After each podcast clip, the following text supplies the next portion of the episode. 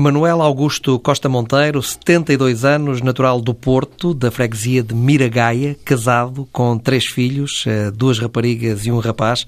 Iniciou carreira no jornalismo em 1968, nos emissores reunidos. Depois disso passou pelo Rádio Clube Português, Rádio Comercial, RDP Antena 1, Rádio Press, outra vez Rádio Comercial e está há mais de 15 anos eh, na TSF. Trabalhou também na RTP, na Rádio e Televisão de Portugal, durante 10 10 anos. Eh, foi também assessor de imprensa da Câmara Municipal de Matosinhos em quatro eh, mandatos. Costa Monteiro é este o seu nome de guerra, está prestes a fazer 50 anos eh, de carreira, este ano faz 49 anos de carreira. Costa Monteiro, boa noite. Boa noite, João. Bem-vindo ao Interlinhas. Muito obrigado. É um gosto receber-te aqui. E entre nós, eu já vou colocar a primeira questão, mas entre nós há uma coisa curiosa que é, eu no ar trato por tu e depois pessoalmente não consigo. Não sei porquê. Trato não sei você. Não, não... Quero dizer que, eh, digamos, a minha forma de estar impõe eventualmente algum respeito. Eu sou uma pessoa discreta eh, e talvez por isso as pessoas possam pensar que sou uma pessoa distante das outras.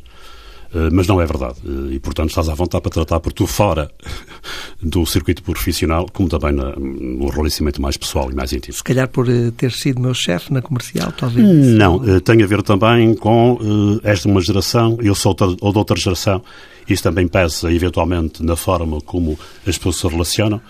E se chefe não gosta da palavra chefe, uh, o meu conceito de chefia... Mas um, um bom chefe... Dizem que sim, outros dizem que não. Uh, o meu conceito de chefia passa fundamentalmente pelos consensos, pelo diálogo, pela cumplicidade das pessoas. Não, digamos, não tirar da cartola ou da carteira um, uma imagem de, de, grande rigor disciplinador. Acho que exerci eh, da forma que podia essa chefia, tentando abrir fundamentalmente abrir portas. E abrir a, porta das gaiolas para as pessoas poderem eventualmente voar. E abriste a muitos? Abri alguns, alguns.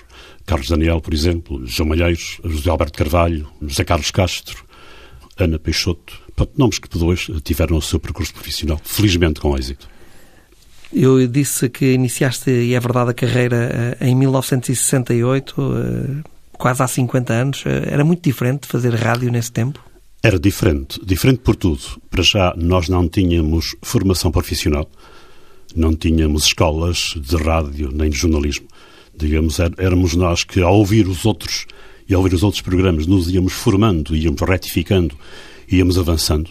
Isso por um lado.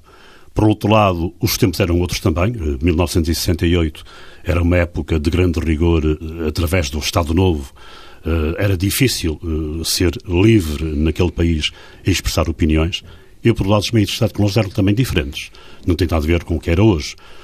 Apesar disso, penso que, face aos meios que havia, face ao clima que tínhamos, social e político, e face à formação que não tínhamos, acho que se fazia nessa altura uma rádio. Eu diria que havia três estações, emissora nacional, Rádio Clube e Rádio Renascença, quase toda em onda média. Eu diria que nessa altura havia duas espécies de rádio, digamos assim. E não quer ser ofensivo para quem trabalha nas outras. A emissora nacional, digamos, era uma rádio de fato e gravata, institucional, por força do regime, não por força dos profissionais que lá trabalhavam e a Rádio Comercial e a Rádio Renascença, livres desse compromisso político, rádios eh, comerciais e Rádio Português, e mais ligada à Igreja à Rádio Renascença, eram, digamos, rádios sem fato e gravata, mais arejadas e mais voltadas para os tempos que vinham. Sempre ligado ao futebol ou não? Não. O futebol aparece por. Eh, eu costumo dizer eh, que sou o André Almeida. Eh, ou seja, para quem sabe, André Almeida é um jogador que no Benfica faz várias funções eu na rádio fiz várias funções. Fui locutor, comecei por ser locutor. Fui depois de repórter, repórter em direto e repórter de gravação eh, e de montagem de, de programas. Eh, fui noticiarista eh, na RDP. Fui coordenador de programas, aquilo que se chama o homem que, numa grelha de programas do rádio português, estabelece ou escolhe os discos, a orientação musical da grelha e compra os discos.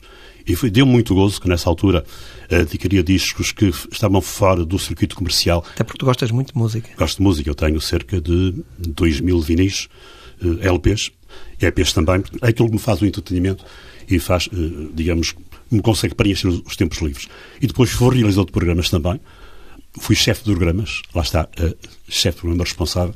Digo-me, faça tudo isto, é difícil estabelecer, estabelecer uma diretriz de, de dizer assim, quem me inspirou ou quem não inspirou. Não tenho referências individuais.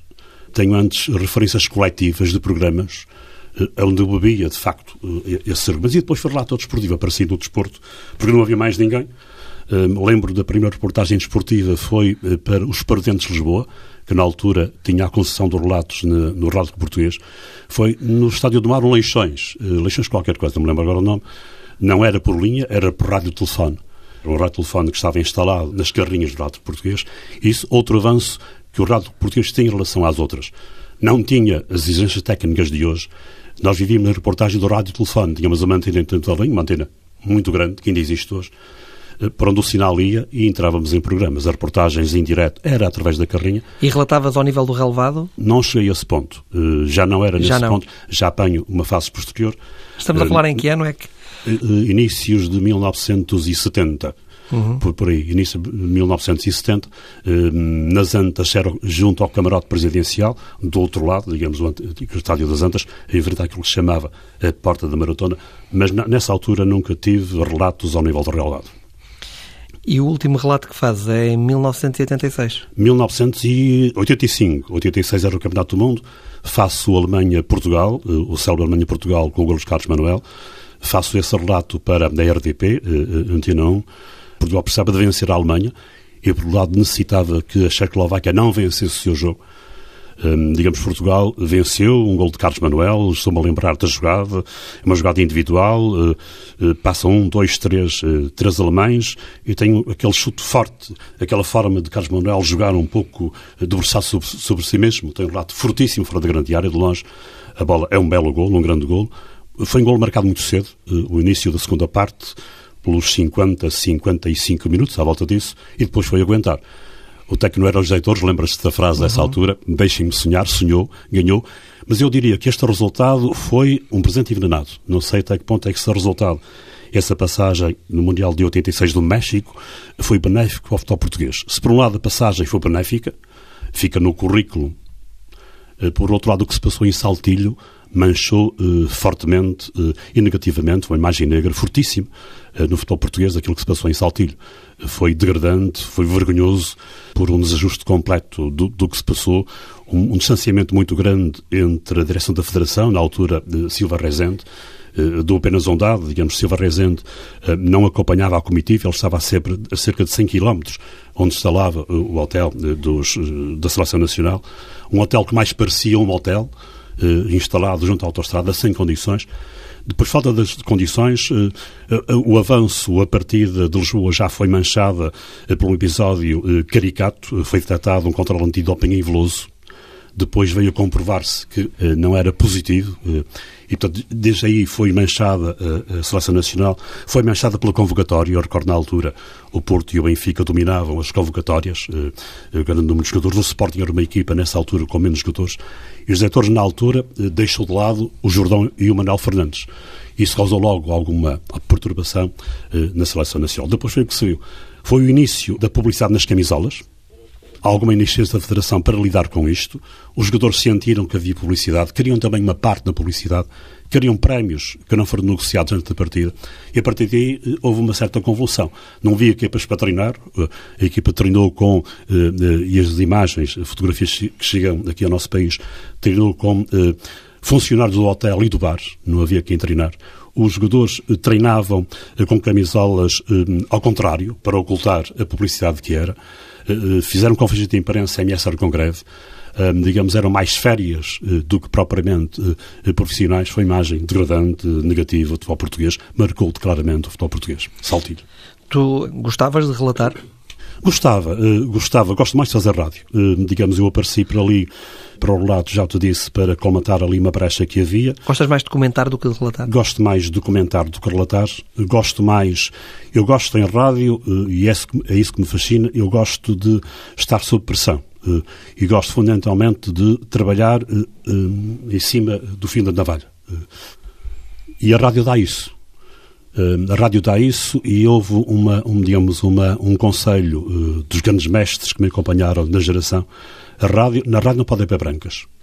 Isso era um princípio fundamental e básico. Uh, não pode haver brancas, a não ser que a branca seja premeditada, seja intencional, seja elaborada. Branca. Branca em rádio não pode existir. Embora neste tipo de conversas, às vezes há silêncios que. É isso que eu estou a dizer. Têm a sua mensagem. É isso que eu estou a dizer. Portanto, desde que a branca não, não seja programada não, e não seja intencional e pensada, em rádio a branca. Eh, é, é, de facto eh, pernicioso e é, digamos, um, do, um dos erros fundamentais na altura eh, quando iniciei as funções da rádio que me ensinaram nessa altura, atenção às brancas, não pode haver brancas, que ele é sempre a andar, e pronto. Comecei os relatos, não, não, os relatos foi depois de uma forma crescente. os relatos deram-me depois a hipótese de ir para colaborar na RTP, é curioso, eu estava a fazer relatos na, na, na rádio comercial, surgiu um convite do João Pacheco na altura, eh, também com o Manuel Rocha e o Marcos Rocha, eh, precisava na altura de eh, alguém que comentasse, comentasse ou fizessem a reportagem, a reportagem dos jogos. E na altura entendiam e entendiam que, porque estavam aflitos e, e era urgente, que os mais próximos para fazer os comentários e adaptar a linguagem, mais próxima da linguagem televisiva, era a linguagem radiofónica. E daí que pescaram, digamos assim, do âmbito da rádio, alguém que pudesse colmatar e fazer comentários. Na altura era o Manuel Fernandes, estava também na RTP, foi ele também que, eh, porventura, eh, me impulsionou a fazer isso. O Nuno Brás, na altura também, na RTP, também incentivou a fazer isso. Tínhamos, são nomes incontornáveis da minha carreira. E, olha, comecei a iniciar. Deu muito gosto trabalhar na RTP. Eu recordo-me de uma coisa que fizeste na RTP uh, eh, que me marcou e na altura eu nem sequer pensava seguir Estar jornalismo.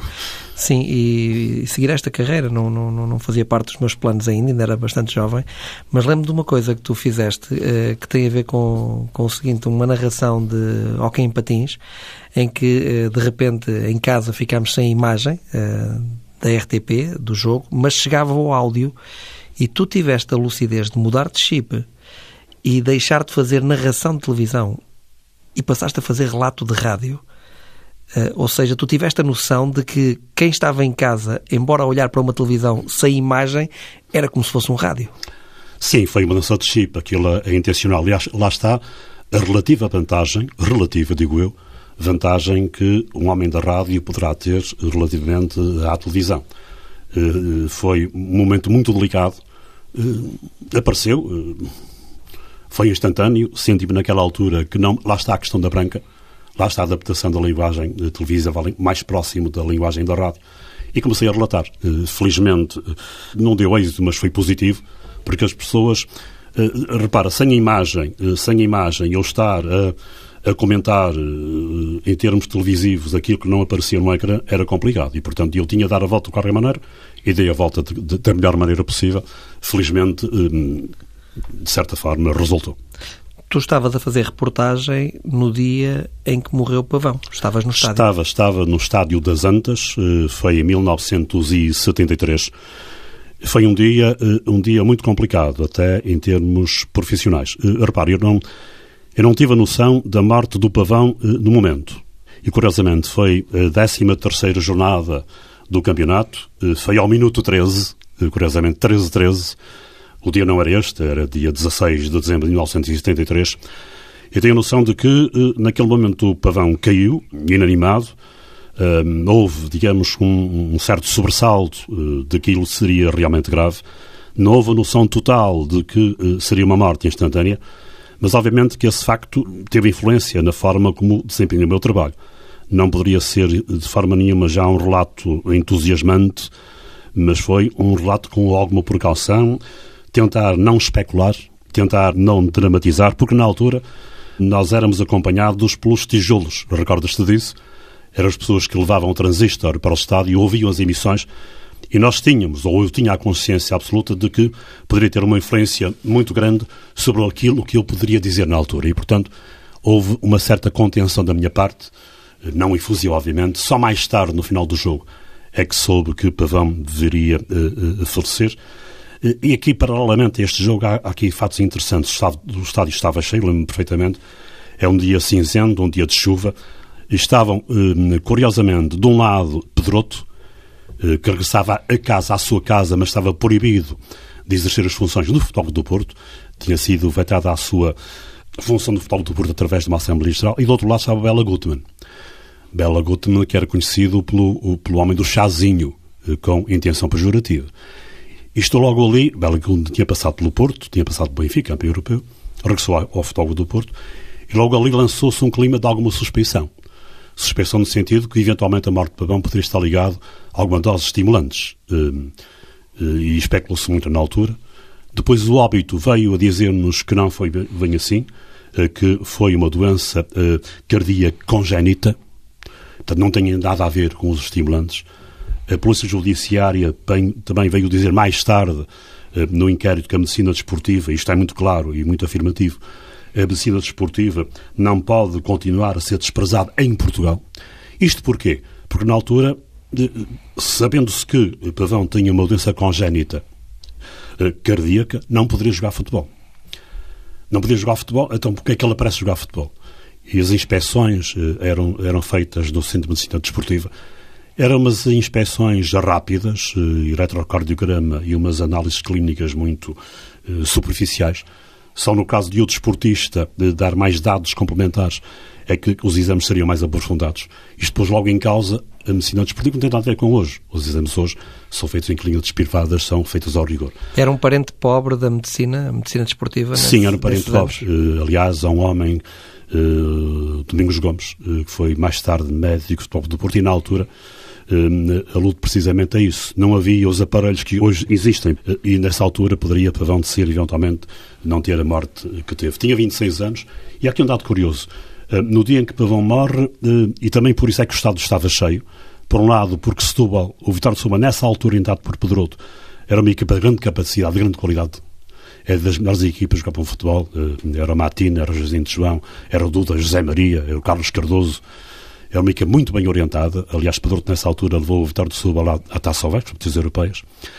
Por um lado, porque era o Vitória de Setúbal. Eh, por outro lado, porque era Pedroto a regressar às Antas. E por outro lado, porque tinha sido anunciado nesse dia, nos títulos de jornais, a aquisição de Cobilhas, Teófilo de Cobilhas, que viria depois, mais tarde, uns dias mais tarde, eh, digamos, a assinar contrato pelo Porto. Cobilhas era um nome sonante do futebol internacional. Eles estavam de futebol italiano foi trazido pelo diretor de futebol do futebol do Bordo na altura, Jorge, Jorge Vieira.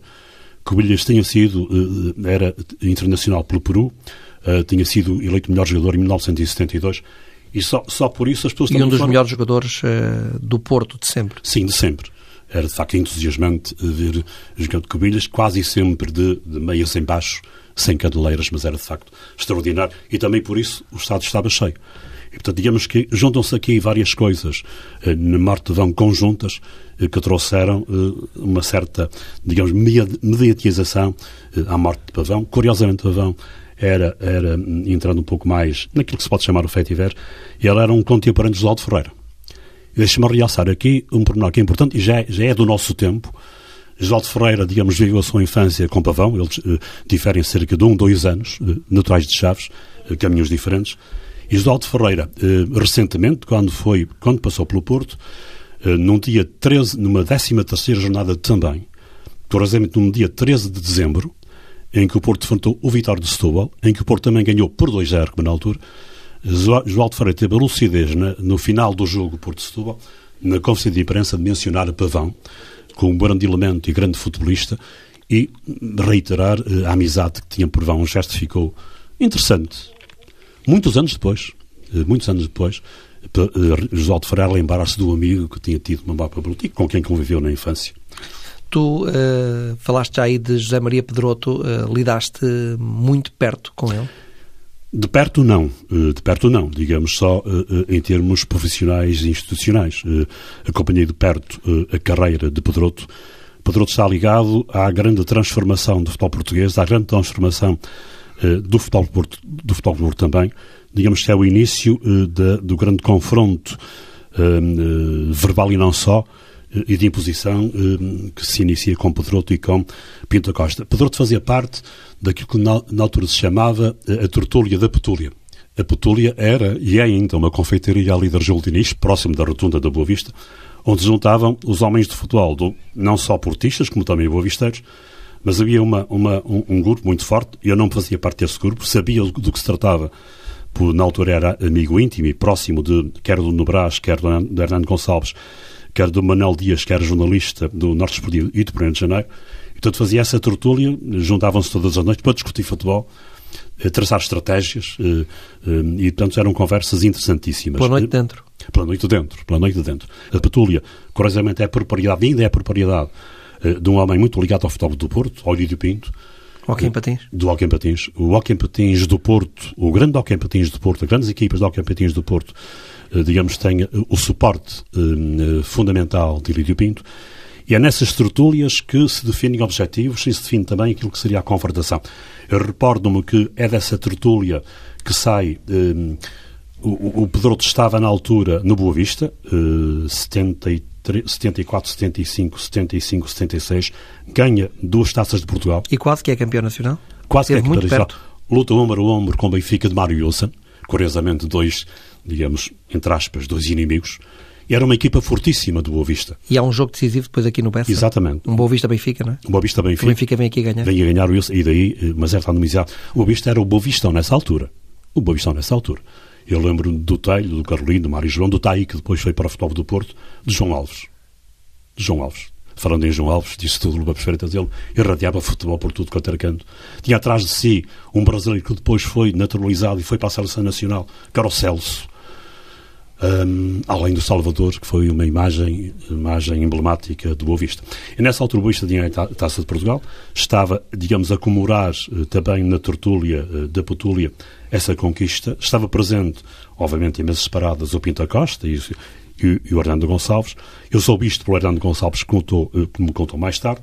Estava incomodado o Pinta Costa, eh, digamos, Pedro tinha uma, um, um, comprometimento de, de, contrato com o Boa Vista, mas era desejado no Porto. Pinta Costa sai eh, dessa, dessa tertúlia relativamente incomodado e tem este desabafo com Hernando Gonçalves, digamos, é uma frase que depois vai, vai, continuar, com, vai continuar na vida de Pinta Costa.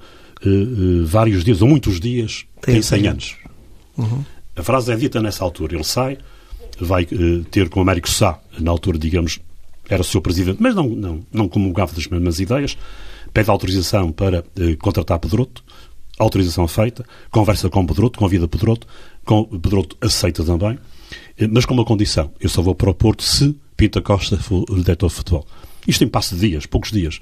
Um, e o contrato é assinado, curiosamente, na casa de Pinta Costa, em 1975, e curiosamente eu tinha a ideia na altura que Pedroto tinha feito uma declaração pública no final de, do contrato e que, digamos, eu, é, praticamente é a senha ou o início das, da confrontação ou da afirmação do futebol do Porto perante, digamos, os, os, os, clubes de Lisboa e também um certo centralismo que existia no futebol. Se me permite, eu vou ler e depois fui pesquisar, uhum. e há aqui por nós interessantes. Eh, o Pedroto disse na altura eh, chegou a altura de estarmos de sobreaviso e verificar que a infelicidade dos árbitros, curiosa esta afirmação, já ultrapassou os limites e que, eventualmente, tínhamos de adotar medidas de autodefesa, dizia Pedroto, mas que possam definitivamente acabar com o gozo, curiosa esta expressão, a quem não sendo, de, a quem não sendo do Futebol do Porto, gozam semana a semana, curiosa esta expressão, com os grandes, as grandes penalidades eh, que nos são sonegadas e os gols irregulares que nos são marcados. Trata-se realmente, dizia Pedro, tem aqui o sinal claro do início da confrontação, eh, eh, de gozo até humilhante e que, em defesa da nossa dignidade, não poderemos deixar que continue. Digamos que isto foi em 1975, após a assinatura do contrato do regresso de, Pinta, de Pedroto eh, eh, ao futebol de Porto com Pinta Costa à frente, ganha depois duas taças de Portugal consecutivas, ganha depois dois campeonatos nacionais consecutivos. Eu diria que eh, Pedroto teve uma passagem de certa turbulência do futebol do Porto. Ele começa em 68, 67, 68 ganha data de Portugal, depois é despedido por, eh, por Pinto de Magalhães, Afonso Pinto de Magalhães, em 68, porque perde uma taça de Portugal para o Benfica. Eh, depois, digamos que castiga vários jogadores, quatro jogadores, Custódio Pinto, Gomes e Américo, que tiveste aqui recentemente, uhum. Digamos, faz um estágio, género clausura, no lar de jogador que existia ali, próximo uh, das Antas também. E daí Américo não ter grandes recordações de Pedroto? Começa precisamente por aí. E depois, digamos, Pedroto é afastado por uh, Pinto Magalhães, é afastado em Assembleia Geral, uh, que veta a sua continuação. Ele é recuperado depois em Assembleia Geral por proposta em, 73, em 75, por proposta de Pinto Costa, de Pôncio Monteiro e de Fernando Cabral, que viria a ser depois, posteriormente, Presidente da Câmara do Porto, digamos, e, digamos, Pedroto regressa pela porta grande. Digamos, é, digamos, é um, um reinado tempestuoso, é um, uhum. o entra, regressa, entra, regressa, regressa depois, sai outra vez de ganhar o, o duplo campeonato, porque perde um campeonato em 1978, 79, eh, com o Benfica e perde também a Taça Portugal para, eh, para uh, o Sporting. Uh, na altura, Américo de Sá uh, despede Pinto Costa, diretor de futebol, mas obviamente Pinto Costa tinha apoio solidário. E automaticamente a estrutura de futebol, formada por Pedroto, António Moraes, Hernando Gonçalves, João Mota também, são solidários. Há aqui um dado curioso e que marca aquilo que Pedroto foi no futebol português. E e, e, se puderes e se quiseres ele aceitar, até te sugiro aqui um entrevistado grande, e se já tens pensado nele, aqui um entrevistado te pode dar uma entrevista entre linhas de, com muito sumo, José Neto. Na altura de Pedroto, eh, eh, na passagem de Pedroto, ele tem esta grande vantagem eh, de inteligência e de abertura. É, digamos, a primeira vez que se lança ou que se lançam equipas técnicas alargadas, com recurso não só a médicos, como também a homens que vieram das universidades e dos estudos. Recordo-me em altura em que aparece Vitor Farado, grande mestre, é a altura em que aparece o José Neto, é em que aparece o Fernando Duarte, já lá está o Arnaldo Gonçalves, já lá estava o João Mota, e é desta, desta forma de atuar, desta forma de, aberta de atuar em grupo, que é de facto o, o grande arejamento de Pedroto. E repara, eh, na altura, isto é como as cerejas vão, vão, surgindo, na altura também mudam os, os métodos de treino. Recordo-me perfeitamente quando estava na televisão de fazer alguma reportagem dos treinos do Porto uh, no Monte São Brás, em Santa Cruz do Bispo. Digamos, o, o palco do treino não era o relevado, a equipa deslocava-se em autocarro para o Monte São Brás, fazia, digamos, o treino junto uh, na floresta, digamos assim, no monte, nas árvores, uh, digamos, em aquecimento pedestre. Digamos, é outra, não diria que é outro avanço, mas é outra forma, hoje não, não se supõe isso, mas nessa altura era relativamente inovador, aliás, como era inovador, por exemplo, recordo um, pouco mais atrás o caso do Joaquim Meirinho. Recordas-te que ele foi um homem inovador quando levava os jogadores para o treino da praia. Era extremamente castigado por isso. Uh, mas, uh, na altura, e o António Medeiros, que também foi um homem esquecido e um homem importante uh, como mentor e, um estratega do futebol. E deixa-me recordar com mais tempo, um bocado, muitos anos atrás, já, ainda não era jornalista, ainda não, está, não estava em atividade, um, era, um, era um jovem na altura que acompanhava o futebol, e lembro perfeitamente aquilo eh, que eh, se verificava e que mais tarde devia ser adotado, e que era muito criticado. Lembro do nome, era italiano, era treinador Hector Puricelli. Foi 1960, por aí era tenho do Porto, as Antas, era o antigo Estado das Antas, não havia a maratona fechada. Ele teve a ideia, na altura ousada, na altura criticada, de treinar ou de aquecer 30 minutos antes. Antes do jogo? Antes do jogo. Digo, o aquecimento era feito junto à porta da maratona, não havia ainda cama de treinos. Ele fazia o aquecimento 30 minutos antes. E isso foi inovador? Na altura foi. Provavelmente a equipa não correspondeu, porque, eventualmente, dos médicos, os métodos não estavam preparados, não estávamos habituados a isso. Ele fez, teve um, um, um digamos, uma carreira uh, efêmera no Porto, fez cerca de, nem 10 jogos fez. Sei que 30 minutos antes ele vinha para a preparação, curiosamente aquilo que se verifica agora. 30 minutos antes, as equipas entram em aquecimento, eh, para, no próprio Alvato. São apenas aspectos curiosos de, que o futebol nos traz. Acompanhaste ainda também o grande Benfica dos anos 60, eh, já na parte final muito desse uh, grande distante, Benfica? Digamos, a, no, a, minha carreira profissional centra-se muito mais próxima uh, por necessidade geográfica, aproximação geográfica, aproximação geográfica do futebol do Porto, era natural. Eu estava aqui, aqui no Porto, trabalhava no Rádio Português da Rádio Comercial, no suporte norte do país, digamos, os trabalhos um, de Benfica e Sporting eram feitos uh, por uh, profissionais e companheiros uh, de Lisboa, o Randes Dias Agudo, o Fernando Correia, o Abel, o Abel Figueiredo e tantos outros, o David Borges, o Augusto Marques, etc. E, portanto, digamos que a, a, aproximação com o Benfica que eu tenho, curiosamente, é no Hockey Patins. a rádio era, era, na altura, o suporte do Hockey Patins. Dizia-se, e é verdade, o Hockey Patins era um desporto da rádio. E a rádio transmite, transmite é, é, é, é fascinante relatar rock em patins, em termos de rádio. É, porventura, o, o, o, o desporto mais radiofónico que nós temos. E na altura a Rádio Comercial dava muita atenção ao Cambatins e acompanhei, acompanhei o Benfica em duas locações de Cambatins estrangeiras, uma a Barcelona e outra próximo de Veneza, um clube que existe lá, não me recordo agora o nome, e, portanto, na altura em que foram, foram, foram digamos, prestações profissionais e pessoais e humanas eh, muito profundas. Recordo-me do Livramento, recordo-me do Turcato Ferreira, eh, com, quem, com quem trocávamos impressões, e era, de facto, a aproximação que eu tinha o Benfica através eh, do Hockey País. Deixa-me só realçar aqui um aspecto importante, se me permites, para dar aqui relevo porque era cá do Norte e veio trazer uma aragem ao relato, ao relato desportivo. Eu falo de Gomes Amaro. Era um brasileiro que apareceu para fazer relatos no quadrante norte de Lídio Inácio e essas reportagens, que eram no rádio português e mais tarde na rádio comercial, trouxeram aspectos inovadores que eu acho que devo, por mérito, realçar. Primeiro, a aragem da linguagem brasileira do relato de futebol. Eh, por outro lado, a introdução no relatos de futebol, pela primeira vez, do quadrante norte, da reportagem de pista. Não havia. Uhum. Por outro lado, a introdução da voz feminina na reportagem. Uh, uma companheira de profissão agora, a Cristina Aguiar, que está no jogo, foi repórter de pista, foi a primeira repórter de pista feminina lançada, e depois o relato era feito em eco. Uh, digamos, havia, havia uma forma técnica uh, de, de, introduzir nos estúdios e dava uma certa reverberação que enchia o relato.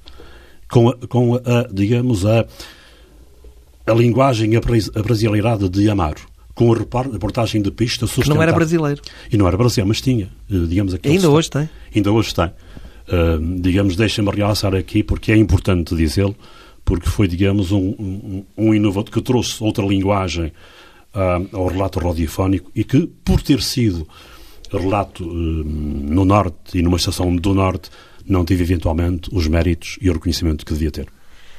Voltando ao futebol, eh, era um futebol muito diferente daquele que se jogava em comparação com aquele que se joga hoje. Sim, sim eh, fundamentalmente em termos de intensidade.